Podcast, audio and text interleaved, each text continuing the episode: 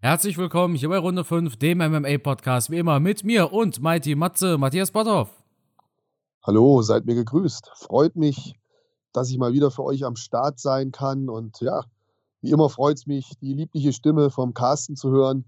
Wobei ich habe mich ja schon oft geoutet. Ich höre den Carsten ja eigentlich fast täglich. Also je nachdem, wie oft er irgendwelche YouTube-Videos raushaut.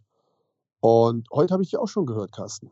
Ja, hast du das Video gesehen über ja, Rabib, seine Promotion, natürlich. Seine jungen, hüpfen, hüpfenden ja. Kämpfer. Die jungen Nachwuchsathleten, ja. die er Vertrag genommen hat. Ja. ja, es macht einem ein bisschen Angst und Bange. Ne? Vor allem, ähm, ich habe gerade die Woche wieder einen Artikel gelesen über Gehirnschäden bei Sportlern. Ja. Ah, puh, äh, wo habe ich denn das gelesen, verdammt? Es war in irgendeinem Zusammenhang mit einem jungen Boxer, der verstorben ist bei einem Verkehrsunfall oder was? Kann das sein? Und da hat man eine Obduktion gemacht und hat festgestellt, dass dieser junge Boxer offensichtlich schon durch das Boxen, durch den Boxsport schon Gehirnschädigungen hatte. Ja. War ganz interessant und äh, ja, ich habe mir dann sofort auch wieder Gedanken darüber gemacht, puh, wie sieht das vielleicht in den Köpfen vieler anderer Sportler aus, Kampfsportler, die schon so eine lange Karriere hinter sich haben. Und jetzt, wo du es gerade ansprichst mit wie heißt die Promotion? Eagle? Eagle FC. Eagle FC, wo jetzt auch wieder ältere Athleten an den Start gehen. Ja, man, man schaut es immer mit einem lachenden und einem weinenden Auge. Ja. Natürlich freut man sich, wenn man einen Rashad Evans wieder im Käfig sieht. War ja ein toller Sportler, toller Kämpfer. Aber auf der anderen Seite, boah, die letzten paar Male sind wir K.O. gegangen, oder? Ja, zumal. Oder zumindest übel verloren. Ja, zumal also, damit die Leute im Bilde sind, Rabib startet im Januar mit seiner Promotion in den USA, hat dafür zum einen Rashad Evans unter Vertrag genommen, dann Antonio Bigfoot Silva und auch Renan Barao. Ich glaube, die haben jetzt zusammen einen Rekord äh, aus den letzten 30 Kämpfen, zusammen wahrscheinlich irgendwas mit 4 zu ja, 26 oder sowas. Ja, ne? Knapp 30 Niederlagen und zwei, drei Siege. Ja. Und, und gerade Bigfoot, der ist ja bekannt gewesen für seine Schlachten. Und jetzt, Leute, bitte, bitte nehmt das nicht komisch, was ich jetzt sage. Aber ich habe den kennengelernt. Ich habe ihn beim Training beobachtet. Ist jetzt eigentlich schon einige Jahre her. Das war in der Zeit, wo er noch nicht bekannt war. Da war ich beim American Top Team, habe ihn, wie gesagt, da kennengelernt und dachte mir, oh Mann, ey, der, der hat aber keinen Durchblick mehr. Der hat sich so komisch bewegt im Training und auch wenn der gesprochen hat, hast du das Gefühl gehabt, naja, dem hat der Kampfsport nicht gut getan. Und jetzt hat er die letzten 13 Kämpfe, die er gemacht hat, ja auch brutal durchgezogen und auch wieder so viele Kopftreffer bekommen, dass ich mir wirklich gedacht habe, boah, wenn der vorher schon sich so schwer getan hat mit der Koordination und mit der Sprache und jetzt kriegt er noch so viele Schläge an den Kopf, muss man sich dann ernsthaft Gedanken machen um die Gesundheit eines solchen Sportlers. Und obwohl er jetzt, glaube ich, 13 Kämpfe hintereinander verloren hat, kämpft er immer noch. Was motiviert so einen Menschen? Ist es dann am Ende des Tages wirklich das Geld, dass der nichts auf der Naht hat, dass der nichts zurückgelegt hat und jetzt kämpfen muss? Dann finde ich das alles in allem schon ziemlich traurig und dann habe ich, hab ich Mitleid. Wirklich. Tut ja. mir dann, so ein Sportler tut mir dann leid. Wobei man auch dazu sagen sollte, wenn jemand jetzt 40 Kämpfe auf dem Buckel hat und auch ganz viele Kämpfe in der UFC, teilweise um den Gürtel gekämpft oder Champion gewesen, vielleicht sogar, und er dann keine Kohle hat, dann ist es nicht ein Problem in der Bezahlung in diesem Sport, sondern ist, dann ist es ein Problem in der Umgangsweise ja. mit Geld von dem Kämpfer. Ja, wir ja. kennen den, den Menschen natürlich nicht. Jeder hat ja seine Geschichte. Der kann ja auch Pech gehabt haben und das Haus, was er gekauft hat, ist abgebrannt oder ja, was. Natürlich. Wir wollen niemanden verurteilen, aber prinzipiell hast du natürlich recht. Und da muss man sich echt Sorgen machen, weil ich würde mir doch schon, also zum einen würde ich mir das als Kämpfer nicht geben, wenn ich 13 Mal verloren habe, mir nochmal aufs Maul hauen zu lassen. Und gerade bei Bigfoot haben wir jemanden, der hat ja jetzt nie sich einfach in den Käfig gestellt oder in den Ring und hat aufgegeben. Der hat ja Schlachten geschlagen. Also ihr könnt euch auf YouTube Kämpfe von dem angucken. Da fällt euch ja nichts mehr ein. Also ich habe letztens noch beim Cardio-Training so einen Kampf geguckt gegen so einen russischen Bodybuilder also die haben sich ja fünf Runden da so dermaßen heftig geschlagen. Oh, wo ich dachte, Mann, Mann, Mann, ey, das ist alles nicht mehr normal. Ja. Schlimm, dass, dass sich so jemand nicht vorher Gedanken macht, wie, wie kann ich meine Zukunft vielleicht äh, besser gestalten. Zum Beispiel als Trainer. Ja, ja. Als wenn ich doch UFC-Kämpfer war. Gut, jetzt das heißt nicht, dass ich guter Kämpfer war, dass ich auch gleichzeitig ein guter Trainer bin. Aber da, das kann man ja auch lernen. Ne? Da, da, sich weiterentwickeln, vielleicht Trainerlizenzen machen oder oder. Ich, mir tun die Leute immer ein bisschen leid dann, ehrlich. Ja, jemand anderes, der auch schon älter ist, der aber noch ganz oben mitspielt, ist Jose Aldo, Matthias. Ja, ich wusste, dass der Übergang kommt. Ja. Weil genau zu diesem Übergang ich mir auch gerade Gedanken gemacht hatte. Hast du schön gesagt. Ja, spektakulär. Man kann nur den Hut ziehen vor Jose Aldo, einer der größten. Eine absolute Kampfsportlegende. Ich glaube, so kann man es sagen. Beachtlich, was er noch leistet, auch wenn er jetzt noch gar nicht so alt ist, aber er hat halt schon unheimlich viele Kämpfe auf dem, auf dem Tacho. Und der Mann hat halt in seinem ganzen Leben nichts anderes gemacht als kämpfen. Das ist der geborene Kämpfer, der, der fleischgewordene Terminator, der es schafft, extrem Gewicht zu machen und trotzdem noch Leistung abzuliefern.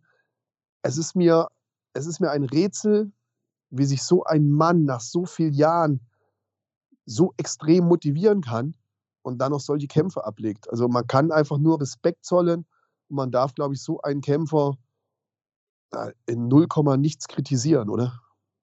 Absolut. Ich meine, Aldo hat bewiesen, dass man auch, wenn man eine Niederlagenserie zum Beispiel hinter sich hat, auch wenn alle einen schon abgeschrieben haben, trotzdem kannst du noch ganz oben mitspielen. Aldo hat Rob Font besiegt. Und das auch auf eine absolut dominante Art und Weise. Die erste Runde war er am Verlieren, bis es zu diesem Knockdown kam. Ja, und kurz vor Schluss der ersten Runde. Genau. Aber ab diesem Zeitpunkt an hat Aldo den Fight dominiert. Schöne Legkicks hat er gebracht. Durch einen Legkick ist Rob Font dann auch zu Boden gefallen. Schöne Punches, hat noch einen weiteren Knockdown erzielen können. Also Aldo sah so stark gegen Rob Font aus. Und ich finde es auch gut, dass Aldo in dem Post-Fight-Interview, er wusste, okay, Piotr Jan kämpft gegen Aljamain Sterling, da bringt es gar nichts. Jetzt auf den Sieger zu warten, weil das viel zu lange dauert. Sterling ist noch gar nicht gesund, der kämpft vielleicht erst im März und bis der Sieger von diesem Fight dann gegen Aldo kämpfen könnte, vergeht vielleicht schon ein Jahr. Ja, dann und, sind wir schon Ende 2022. Genau. Und deshalb hat der TJ Dillashaw herausgefordert. Finde ich persönlich interessant. Es schockiert mich jedes Mal, aber TJ Dillashaw ist älter als Jose Aldo. Das ist krass, ne? Und ja.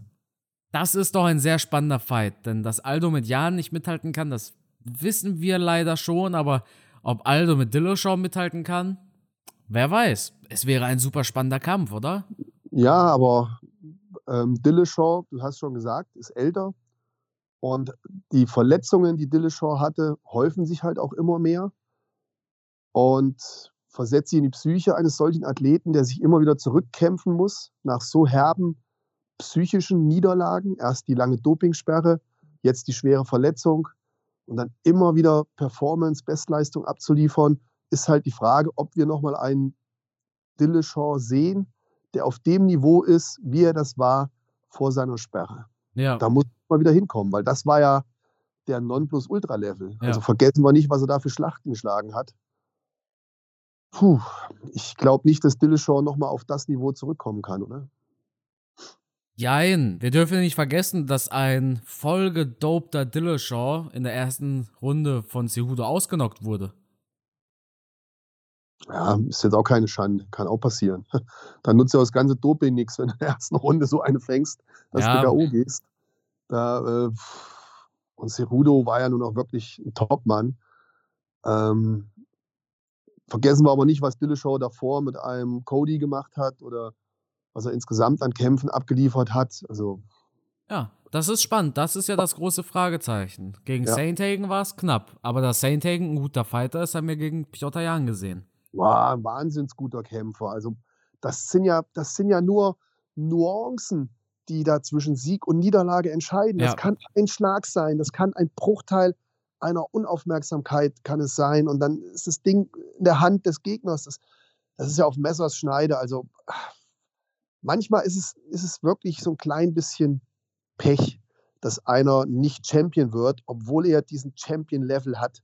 Und bei Sandhagen bin ich fester Meinung, er hat diesen Champion-Level.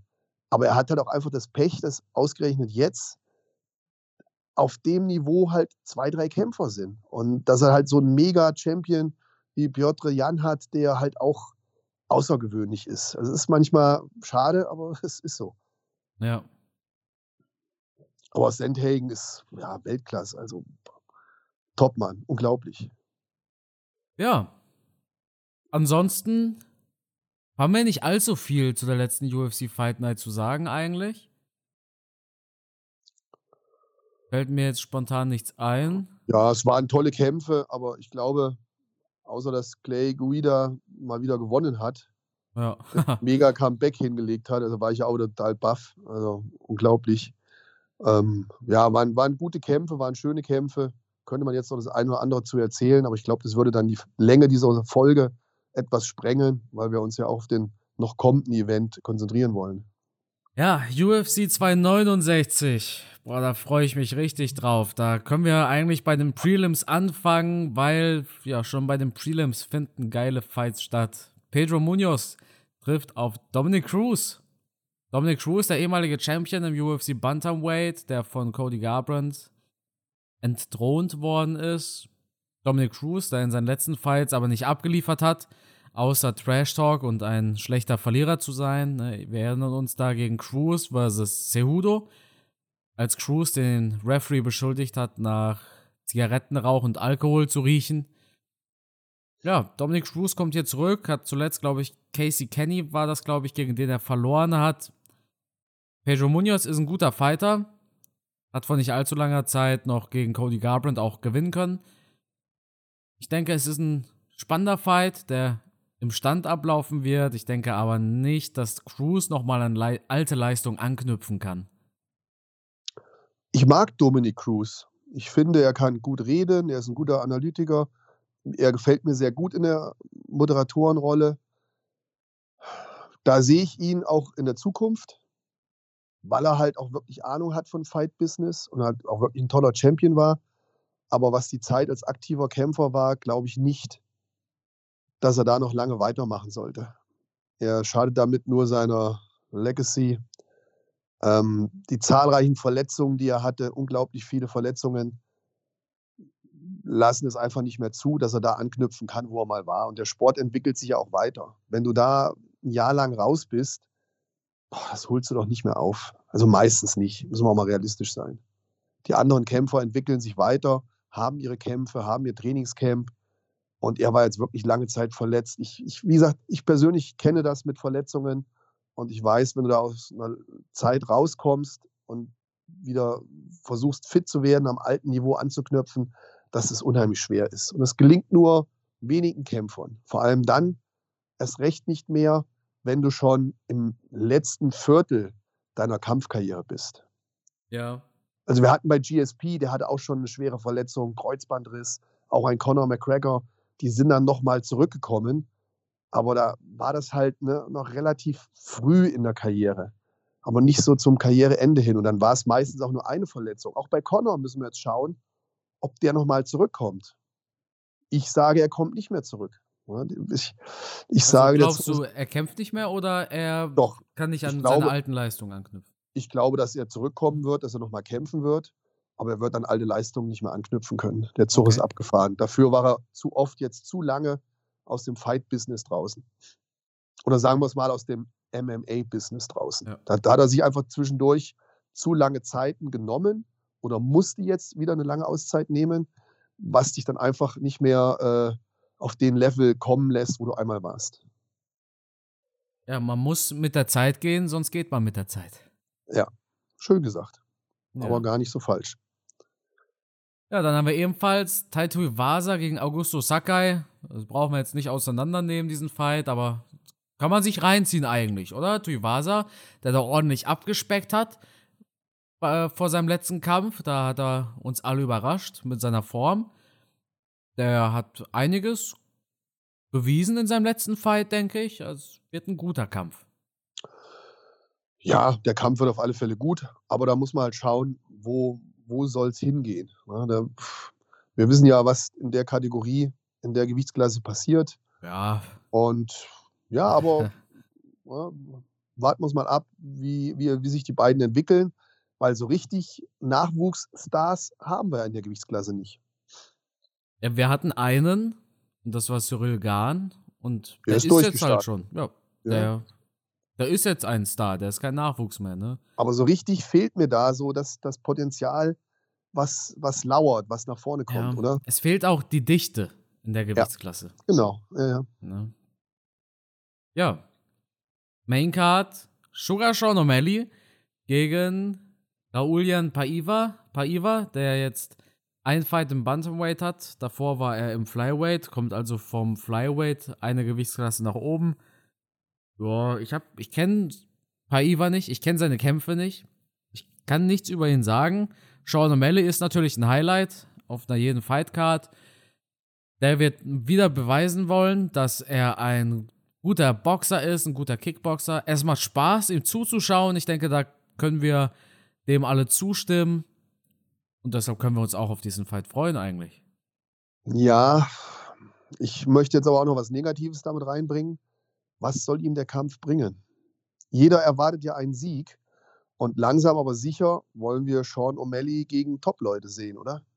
Der Mann hat ja ein Riesenpotenzial, sowohl kämpferisch als auch Mainstream-mäßig. Der ist beliebt, der ist bekannt, der liefert immer eine gute Show ab. Jetzt hätte er eigentlich einen Kampf gegen einen anderen Gegner gehabt, wenn ich mich richtig erinnere. Ja, es Das ist natürlich unglücklich, wenn der, wenn der Gegner dann wegbricht und jetzt musst du wieder jemanden kämpfen. nee, ist, glaube ich, ist, ist, ist, glaub ich, sein original geplanter Gegner. Echt? Äh, Cruz hat er abgelehnt, hat er behauptet. Ich dachte, aber- weil ich konnte jetzt nicht nachvollziehen, warum er den kämpft. Ja, darüber kommt tatsächlich heute um 18 Uhr noch ein Video. Und zwar, macht Sean O'Malley alles richtig oder macht Sean O'Malley alles falsch?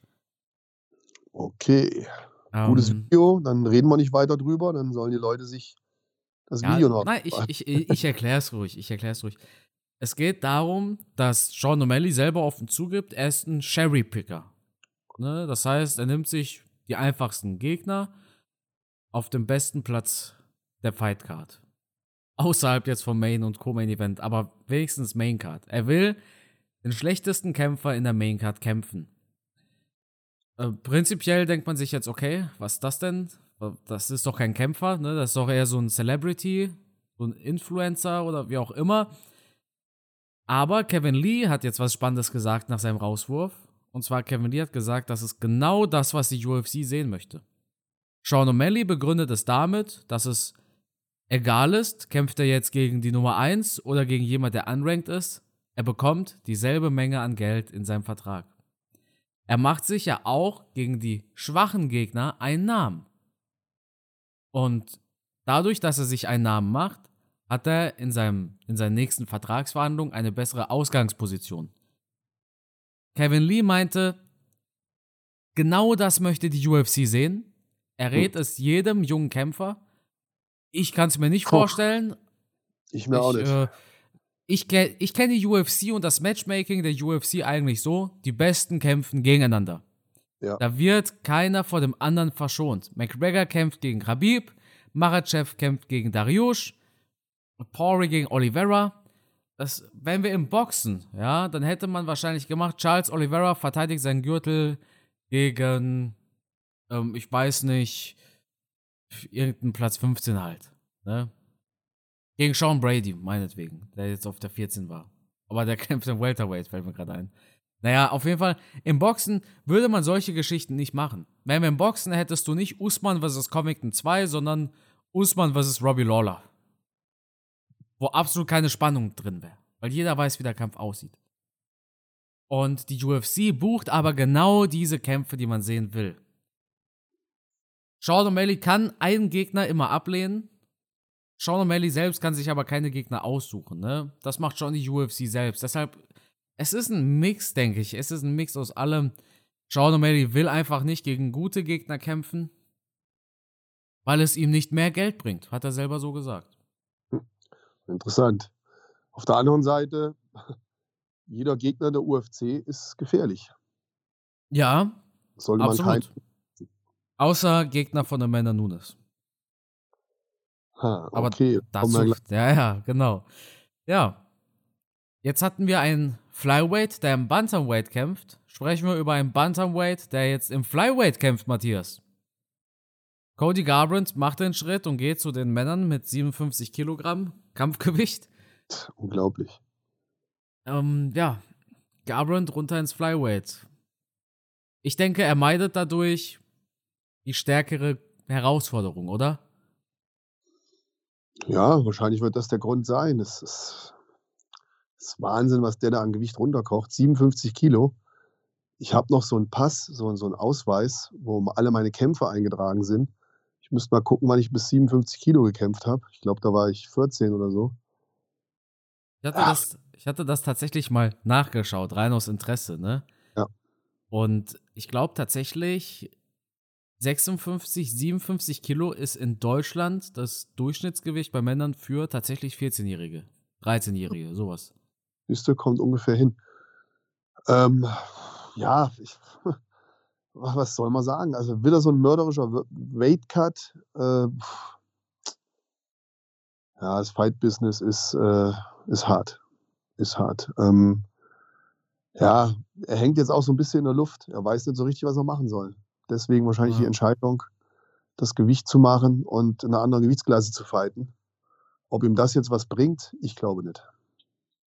Ich denke, die Probleme sind nicht in der Gewichtsklasse, sondern die Probleme schwirren in seinem Kopf herum. Ja. Dass er es kann, ja, alle zu besiegen, das haben wir gegen Dominic Cruz gesehen. Und dann kämpft er einen Fight wie zuletzt gegen Rob Font, wo man sich denkt, meine Güte, was ist da denn für eine Blockade bei ihm gerade drin? Er kann das Potenzial nicht abrufen, was er hat, wenn es drauf ankommt.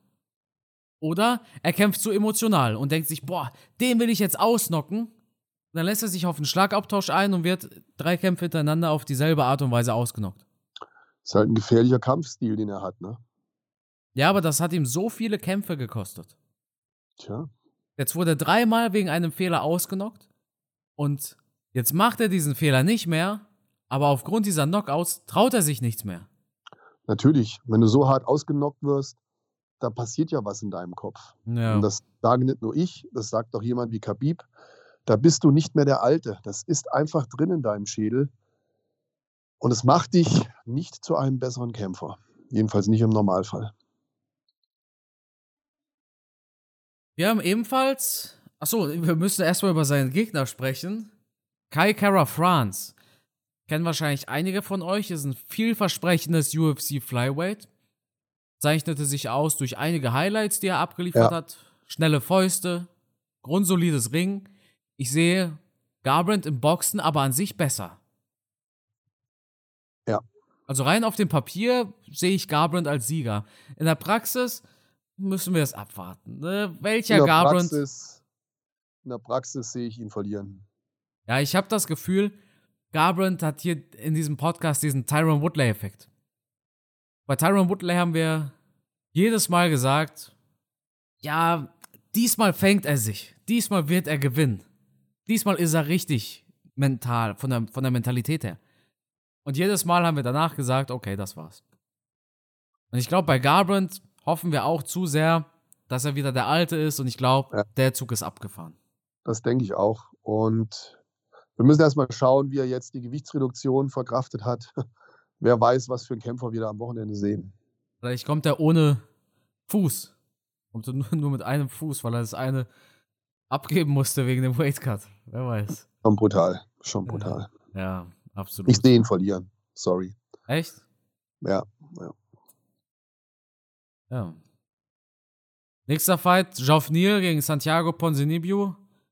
Da ist jetzt eigentlich so ein Fight, da denke ich mir, okay, da hätte man ja eigentlich eher Tuivasa oder, oder Dominic Cruz an die Stelle packen können, weil Ja. Das ist ein Fight, der.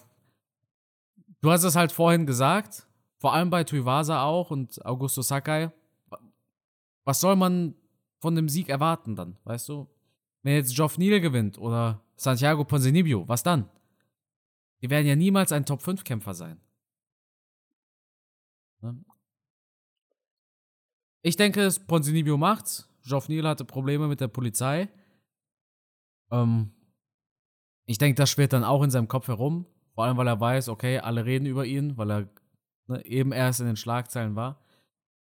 Aber Ponzinibbio, wir hatten es vorhin darüber, wenn du zu lange weg bist von der Verletzung oder von der Pause allgemein, findest du nur sehr schwer zurück und ich denke, das wird hier auch der Fall sein. 50-50. Also ich kann mich da nicht festlegen. Ähm, wird bestimmt ein guter Fight, aber wer das am Ende gewinnt, relativ offen. Ja, äh, brauchen wir viel über das Co-Main-Event erzählen oder reicht ein Satz? Oh, was willst du dazu sagen? Ich meine, Penya, tolle Kämpferin, attraktive Kämpferin. Aber Amanda Nunes, so viel Power wie die Frau hat, wenn es da zu einem Schlagaustausch kommt, dann geht halt immer der Gegner zu Boden. Ich kann mich einfach nicht hinreißen lassen und, und kann da mehr zu sagen, als dass Amanda Nunes mit Abstand die beste Kämpferin ist, die es bis dato gab. Ich denke auch, dass wir in der Zukunft lange Zeit niemanden sehen werden, der so dominant sein wird in den Frauengewichtsklassen. Die wird irgendwann ungeschlagen, also die hat ja schon verloren, aber du weißt, was ich meine. Also jetzt in dieser Serie wird sie irgendwann ungeschlagen zurücktreten und dann war es das. Ich kann mir nicht vorstellen, wer sie im Moment besiegen kann, mit Ausnahme von Valentina Shevchenko. Die hat sie schon zweimal besiegt. Vielleicht kommt es da zu einer Trilogie und danach sollte sie dann auch glaube ich, aufhören.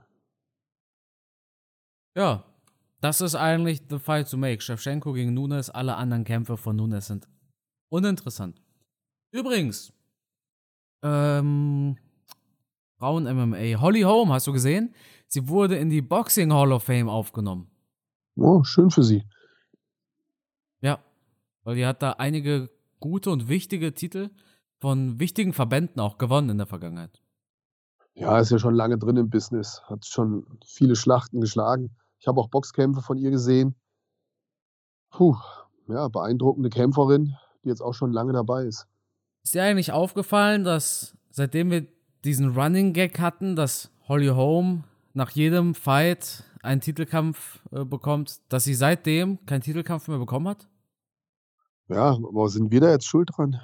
Ich glaube ja ja, die UFC wird ja mit Sicherheit unseren Podcast hören. Ähm, ja, hätte man nicht machen sollen. Die UFC muss ja wissen, wen sie als Gewinner bucht. Ja, das ne, stimmt. Damit sie das Skript schreiben können, ja.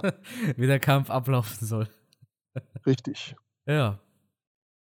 Deshalb, Dana, gib doch Holly Holm gerne wieder einen Titelfight. Sie hat es sich verdient. Nicht oft hast du jemanden in der Boxing Hall of Fame, der um einen UFC-Gürtel kämpft. Ne? So, Main Event Time. Matthias, ich, ich denke in letzter Zeit so oft daran, wir haben vor fast einem Jahr die Episode aufgenommen. Wer wird ja. Ende 2021 als UFC-Champion rausgehen im Lightweight? Hattest du Charles Oliveira, ich hatte Conor McGregor, was mir fast schon unangenehm ist zu sagen. Es kann sein, dass diese Prognose eintrifft von dir. Hat sich etwas an dieser Prognose geändert, nachdem du die beiden Kämpfe von Dustin Poirier gegen Conor McGregor gesehen hast dieses Jahr? Ja, zuerst einmal hier zeigt sie natürlich, wer der YouTuber ist und wer den wirklichen Sachverstand hat. Ein Spaß beiseite. Also eins, eins ist mal ganz klar. Zwei Kämpfer, die man sich besser nicht wünschen kann. Also ich liebe beide. Und es fällt mir aber schwer, daran zu glauben, dass Charles Oliveira gewinnt. Mein Gefühl und mein Sachverstand spricht eigentlich mehr für Dustin Poirier. Ähm, leider, leider, weil ich glaube, ich würde es, würde es Charles Oliveira schon mehr, etwas mehr gönnen als Dustin. Ähm, zu beiden Kämpfern braucht man eigentlich gar nicht mehr so viel zu sagen. Ich denke, alle, die gerade zuhören, wissen um das Potenzial beider Kämpfer, wissen, was beide Kämpfer drauf haben.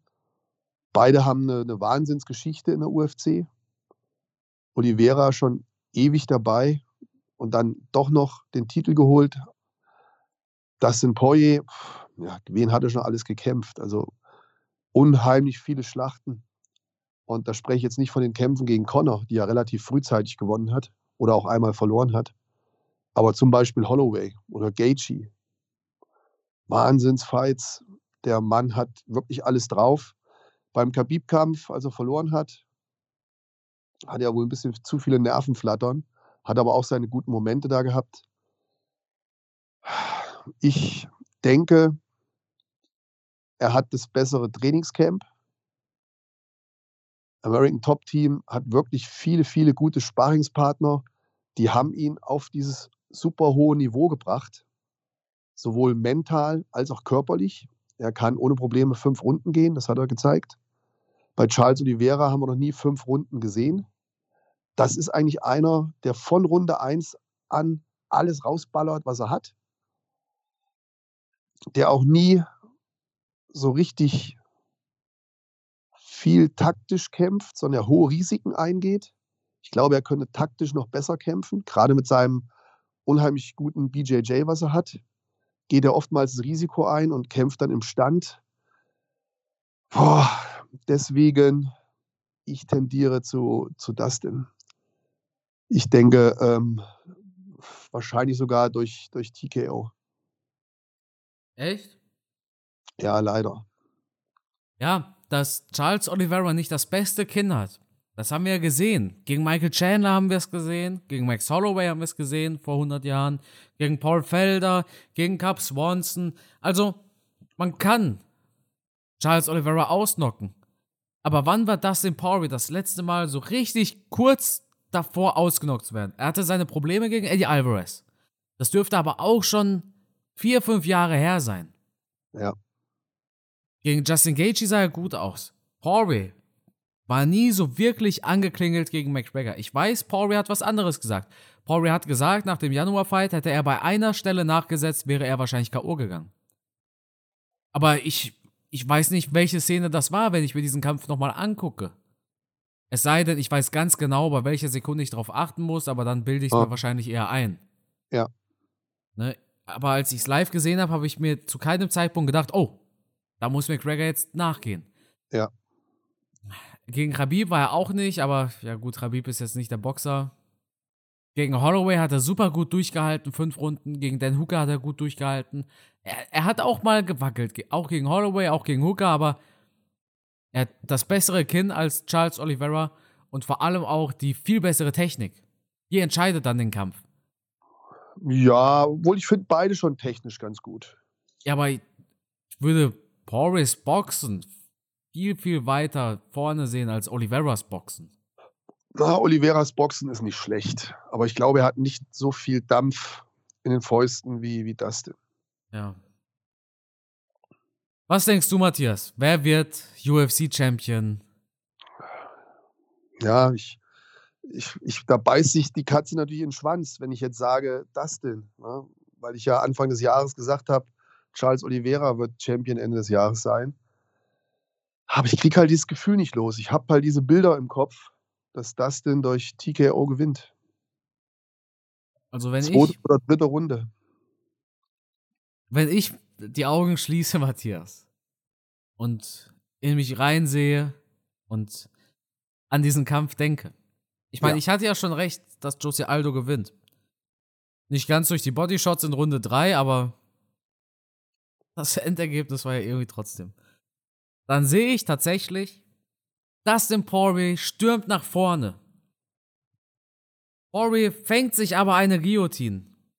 Und in dieser Guillotine, beide gehen zu Boden, fallen zu Boden, weil Charles Oliveira Poiriers Hals festhält, ja. In dieser Guillotine klopft Dustin Poirier ab. Vielleicht denke ich einfach nur dran, weil Kevin Lee genauso gegen Charles Oliveira verloren hat. Aber da, ich bin da so zwiegespalten. Ich sag in jedem Video 60 für Poirier, 40 für Oliveira. Ich habe aber irgendwie das Gefühl, ne? ich habe das Gefühl, das ist nicht.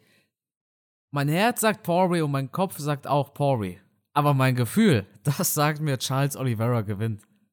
Ja, mein Herz sagt Oliveira. Ich weiß, irgendwie gönne ich ihm das und würde es ihm auch wünschen, weil er von allen so unterschätzt wurde. Und ich bin ja immer so ein bisschen für den Underdog. Ich mag ja diese Rocky-Mentalität. Deswegen würde ich es etwas mehr Charles Oliveira gönnen.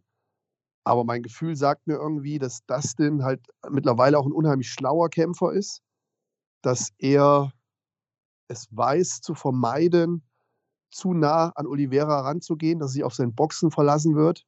Er wird den Bodenkampf meiden, er wird keine Takedowns versuchen und wird auch da seine Treffer landen.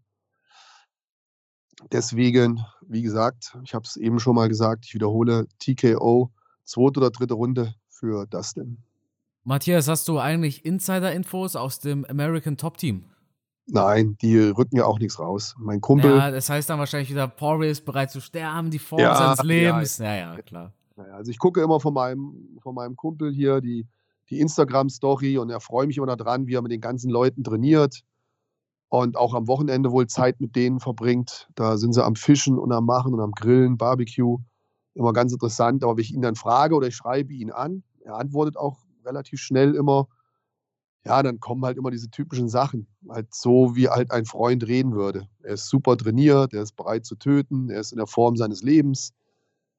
Aber wirkliche Insider-Informationen, die, das ist ja wie so eine Sekte. Da werden die, glaube ich, auch nichts rausholen. Ja. Also er wird mir nicht schreiben, ja, Dustin hat jetzt nicht so gut trainiert oder hat sich am Fuß verletzt oder sonst irgendwas. Ich glaube tatsächlich gar nicht, dass es ums Rausrücken geht. Ich glaube tatsächlich, dass sie auch innerhalb intern sowas niemals zugeben würden. Ja.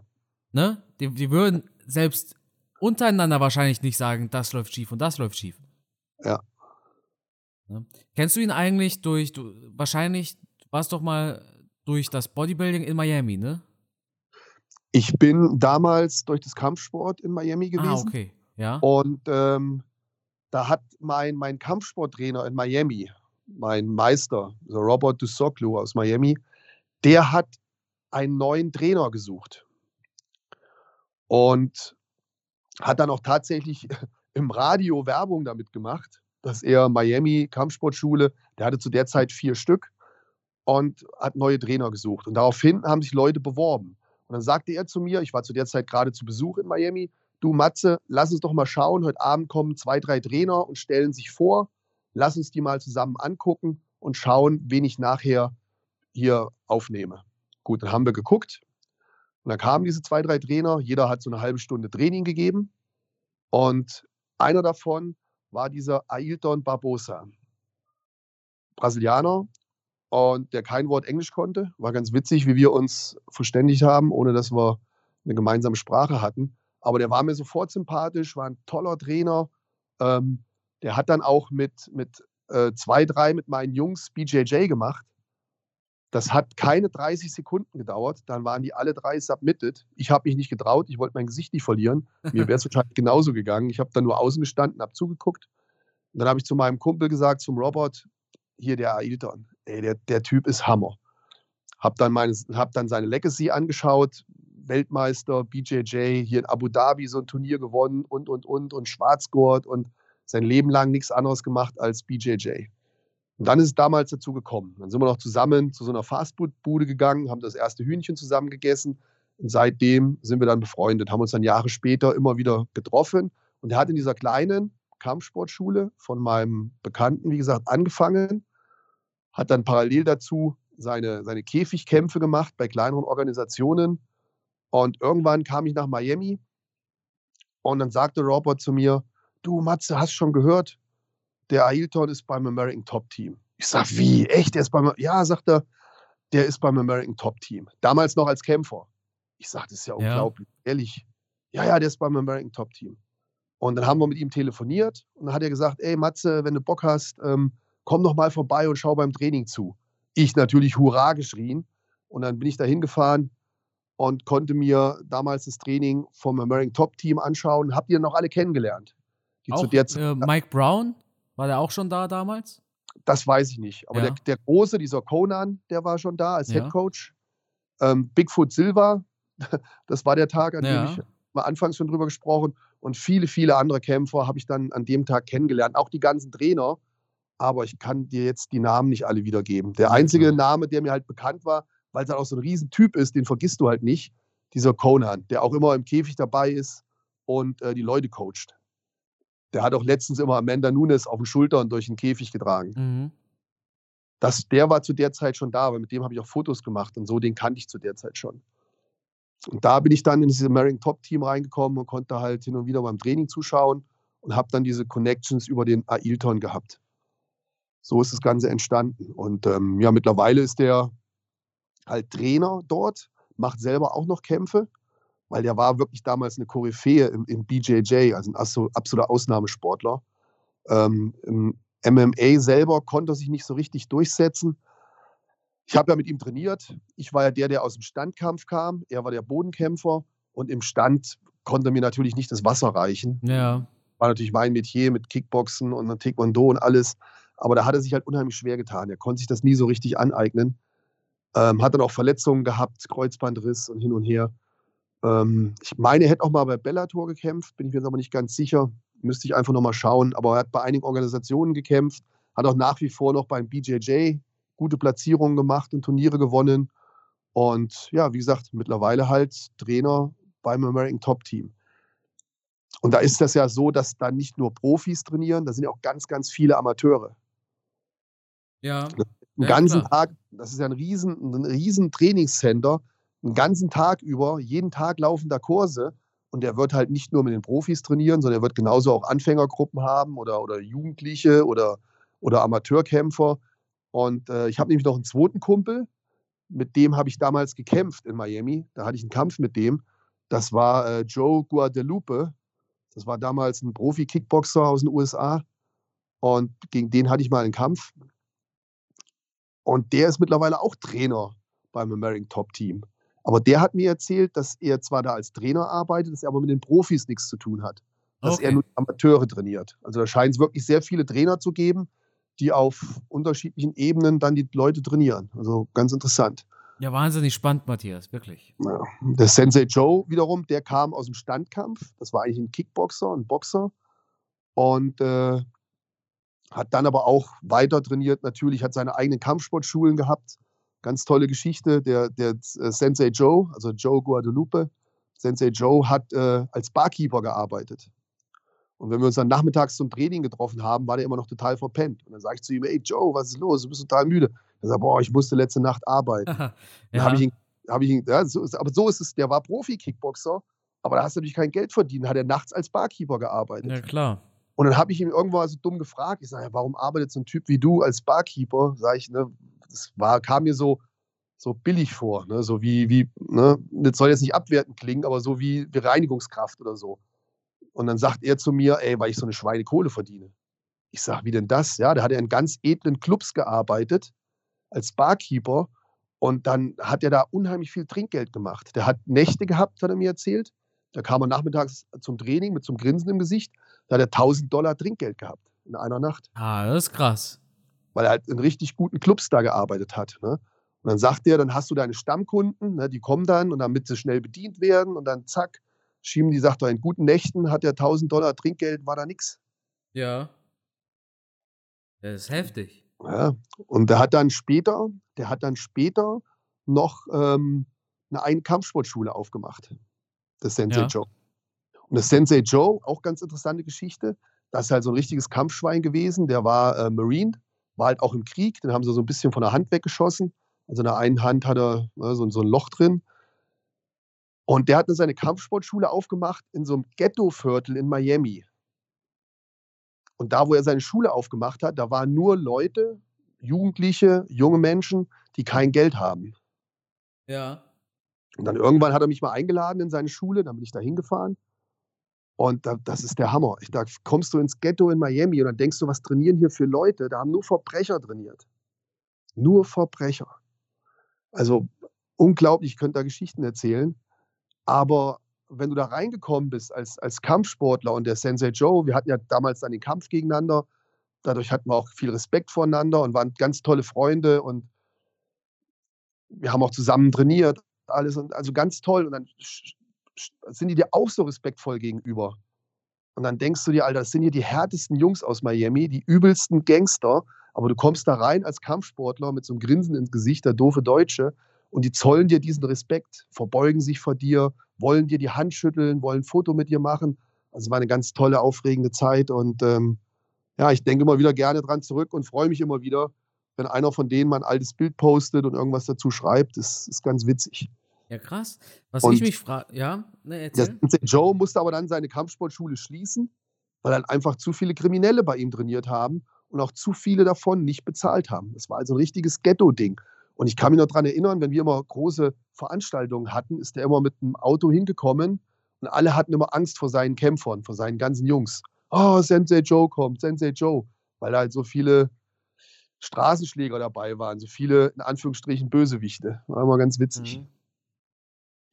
Was ich mich frage, das war jetzt vor deiner Zeit als Bodybuilder. Ja.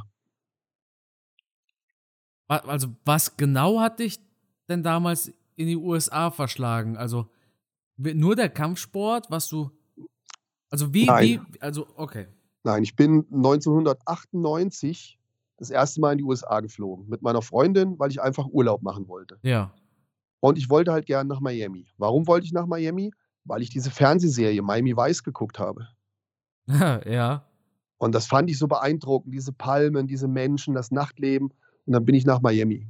Und dann sind wir durch Miami durchgefahren, waren auf so einem großen Parkplatz. Und oben war dieses große Schild von dieser Kampfsportschule. So wie man das aus Filmen kennt. Ne? Hier Karate, bla bla bla. Ja, so, gro so ein großes Billboard mäßig. Ja, ja, genau. Ja. Fett Werbung da überall in den USA. Und jetzt standen wir auf diesem Parkplatz, hatten uns da was zu essen geholt, sind zurück zum Auto gegangen und ich guckte so hoch zu dem Schild. Und dann kam ein, ein Mann und sprach mich an. Hi, where are you? Where are you from? Ich denke, was will denn der jetzt? Dann stellte er sich vor. Ne? Ja, mein Name ist äh, Robert Dusoklu. Mir gehört hier die Karateschule. Und wenn du möchtest, komm einfach gerne mal zum Training vorbei ich sage, ich bin hier zu Besuch, ich mache hier nur Urlaub und so. Also kann jetzt kein neuer Schüler von Ihnen werden. Ja, aber ich lade dich gerne ein. Ähm, dann habe ich ihm gesagt, ja, ich mache Kampfsport. Sagte, oh super, dann komm doch mal zum Training. Und dann haben sich die Wege wieder getrennt. Das war dieser Robert Dussoklu. Und ja, jetzt habe ich die ganze Zeit, ich hatte gar keinen Tobok dabei, ich hatte meinen Anzug nicht dabei, kein Di oder im Koreanischen sagt man Tobok, im, im, im Karate sagt man Gi, also meinen Anzug, meine Uniform hatte ich nicht dabei. Und trotzdem bin ich abends mal hingefahren. Und dann sage ich, ja, ich habe gar keine Hose, nichts dabei. Ach, sagt er, mach im T-Shirt, Hose gebe ich dir. Dann hat er mir so eine Karatehose gegeben und habe ich da mittrainiert. Und dann guckten die alle schon. Ah, der kann ja irgendwas. Und da war ich ja schon zu der Zeit Europameister im Kickboxen und deutscher Meister im Taekwondo und alles Mögliche. Und die, die schauten alle schon auf mich und dann kam der, der Meister an, der Sensei, und dann sagte der Sensei Robert, ah, ob ich mal nicht mal Lust hätte, Sparring zu machen. Ja, okay. Und dann kam dann der erste Typ von denen, der mit mir Sparring machen wollte. Dann habe ich den da durch die Gegend gekloppt. Gut, dann kam der nächste, den auch da umgesäbelt. Dann lag der auch schon ganz komisch. Dann habe ich das so mit drei, vier gemacht und dann kam zum Schluss noch einer. Ein junger Kerl, leichter als ich, war schon sehr gut, sehr flink, aber noch sehr jung. Und dann habe ich den da durch die Gegend gekickt und an der Seite stand so ein, so ein Board mit ganz vielen Pokalen. Und ich mache so einen Kick treffe ihn, als er gerade ungünstig steht. Er verliert das Gleichgewicht, fliegt wirklich wie in so einem Actionfilm zwei, drei Meter zurück und landet in den Pokalen. ja, cool. Und dann kommt der Sensor Robot an und sagt: Jetzt hast du nicht nur meinen Sohn umgetreten, jetzt hast du auch noch meine Pokale kaputt gemacht. Und ich denke: Ach du Scheiße, sein Sohn. Hatte ich gerade seinen Sohn verprügelt. Ja. Und ja, aber man hat sich halt dann angefreundet da. Ja, krass. Und dann, und dann gab halt, dann kam halt dieses Unglück, dass da ein schlimmer Hurricane war. Ich meine, es wäre 98 gewesen, dass der Flughafen unter Wasser stand und ich konnte nicht zurückfliegen. Ich hatte kein Geld mehr. Und, und dann, dann stand ich da und bin wieder zu dieser Kampfsportschule ein zweites Mal hingefahren.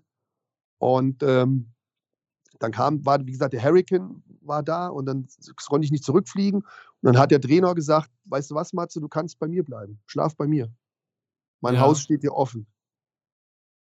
Ja, krass. My home is your home. Und dann hat er mich zu sich nach Hause geholt. Und da ist die Freundschaft entstanden. Das ist jetzt seit 98 oder 97 oder wann das war. Ich müsste gucken, wann dieser Hurricane war. Ich habe irgendwo noch ein altes Fotoalbum. Da ist das entstanden. Und danach hat er mich immer wieder eingeladen. Ich bin immer wieder hingeflogen. Ähm, 2000 oder ich glaube ein Jahr später, ich glaube 99, hat dann seinen Sohn, den ich verprügelt habe, und seine Tochter, die haben dann da ihre Schwarzgurtprüfung gehabt im Karate. Dann hat er hier in Deutschland angerufen und hat gesagt, Matze, ähm, bei der Prüfung von meinem Sohn möchte ich dich gern dabei haben. meine Tochter. Ich möchte, dass du die Prüfung mit abnimmst. Ja. War aber dann eine Riesenehre für mich und äh, dann bin ich nach Miami geflogen, habe da die Prüfung mit abgenommen, natürlich nicht alleine, waren noch ein paar andere Prüfer, habe die Prüfung abgenommen von seinen Kindern, ähm, die jetzt mittlerweile erwachsen sind, natürlich, 20 Jahre Ja, später. klar. Seine Tochter hat gerade, glaube ich, letzte oder vorletzte Woche ein Kind bekommen. Ja, Wahnsinn. Und als ich die Prüfung abgenommen habe, war die Tochter selber noch ein Kind. Also ein ganz dürres Ja, 40 und- Kilo und, Mädchen. äh, bist du noch in, bist noch intensiv in Kontakt mit ihm? ja, ja. ja, Leider konnte ich jetzt aber in der Corona-Zeit nicht hinfliegen. Ja, schade. Ansonsten wäre ich in der Corona-Zeit, war natürlich geplant, dass ich hinfliege, weil er meine Tochter noch nicht kennt, die ja erst geboren wurde in der Ja. Corona. Und ähm, ja, natürlich wollte ich auch im American Top Team mal wieder einen Besuch abstatten, wo der Ailton als Trainer arbeitet. Aber ja, durch Corona war das alles nicht möglich. Ja. In fünf Jahren, wenn es vorbei ist, kann man bestimmt wieder vorbeifliegen. Ähm, nein, auf jeden Fall super spannende, super spannende Geschichte. Das kannte ich so noch gar nicht. Du warst äh, zu der Zeit noch Polizist, ne? Ja, Ja. Ja. Ja, Wahnsinn. Und dann warst du wahrscheinlich auch, wenn du ähm, Bodybuilding bedingt in den USA warst, dann auch gleich mal zu Besuch, ne? Natürlich, klar, Ja. logisch. Bin eigentlich vor Corona bin ich jedes Jahr einmal in Miami gewesen. In manchen Jahren noch zweimal, aber seit Corona jetzt nicht mehr. Ja, ja Also ich vermisse die auch alle. Ich vermisse die auch alle. Warst du schon mal auf einem UFC-Event in den USA? Zweimal. Ja, Wahnsinn. Das, das will ich auch mal machen, ne? Aber weißt du, was mich tatsächlich stört? Die, die Flugpreise. Die sind ja, Ja, teuer. das ist natürlich teuer, ja. Ähm, ich meine, wenn ich jetzt, ich habe mal geguckt, 16. März, glaube ich, soll die UFC nach London kommen. Oh, ich krass. ich, ich zahle 20 Euro für einen Hinflug. Das ist natürlich nichts. Da, also da, da zahle ich ja mehr Sprit auf dem Weg zum Flughafen. Weißt Das du? stimmt. Aber stimmt. wenn ich mir jetzt Las Vegas, okay, ich würde für ein Ticket schon gut, gut Geld hinlegen. Ne, weil das ist halt so ein, so ein einmaliges Erlebnis. Ja, ist, ist aber- der Hammer. Ist der Hammer. Also ich kann es auch nur sagen, ich war ja damals beim Kampf Anderson Silva gegen Dan Henderson. Ja, Das war natürlich ein Brett. Das war unglaublich, was da abging. ja. Aber wenn du dann halt für den Flug das Doppelte zahlen musst, wie für ein gutes UFC-Ticket bei einem Pay-Per-View, Ja. dann. Ja, Ne, und, das- und das, ich meine, du es, mir wurde von Freunden gesagt, die schon in den USA waren, es lohnt sich erst, wenn du zwei Wochen dort bist. Ja, Also für eine Woche würden sie nicht zehn hinfliegen. Tage. Woche ist so schnell rum. Ne? Weil Ja. durch den Jetlag bist du natürlich auch müde. Ja. Junge, jetzt haben wir eine lange Folge gemacht hier. Da haben die Ja, Leute aber was stimmt. zu hören. Ja, Spannend, wer sich das bis zum Ende angehört hat. ja, dann würde ich sagen, freuen wir uns mal aufs Wochenende. Mal gucken, wer dieses Jahr als Champion beenden wird. Und dann war es das auch mit dieser Episode. Matze, vielen Dank fürs Dabeisein. Das Schlusswort, das gehört natürlich, wie immer, dir. Ja, ich hoffe, wir haben euch jetzt zum Schluss nicht gelangweilt. Ähm, vielen Dank fürs Zuhören und ja, bis zum nächsten Mal. Ciao.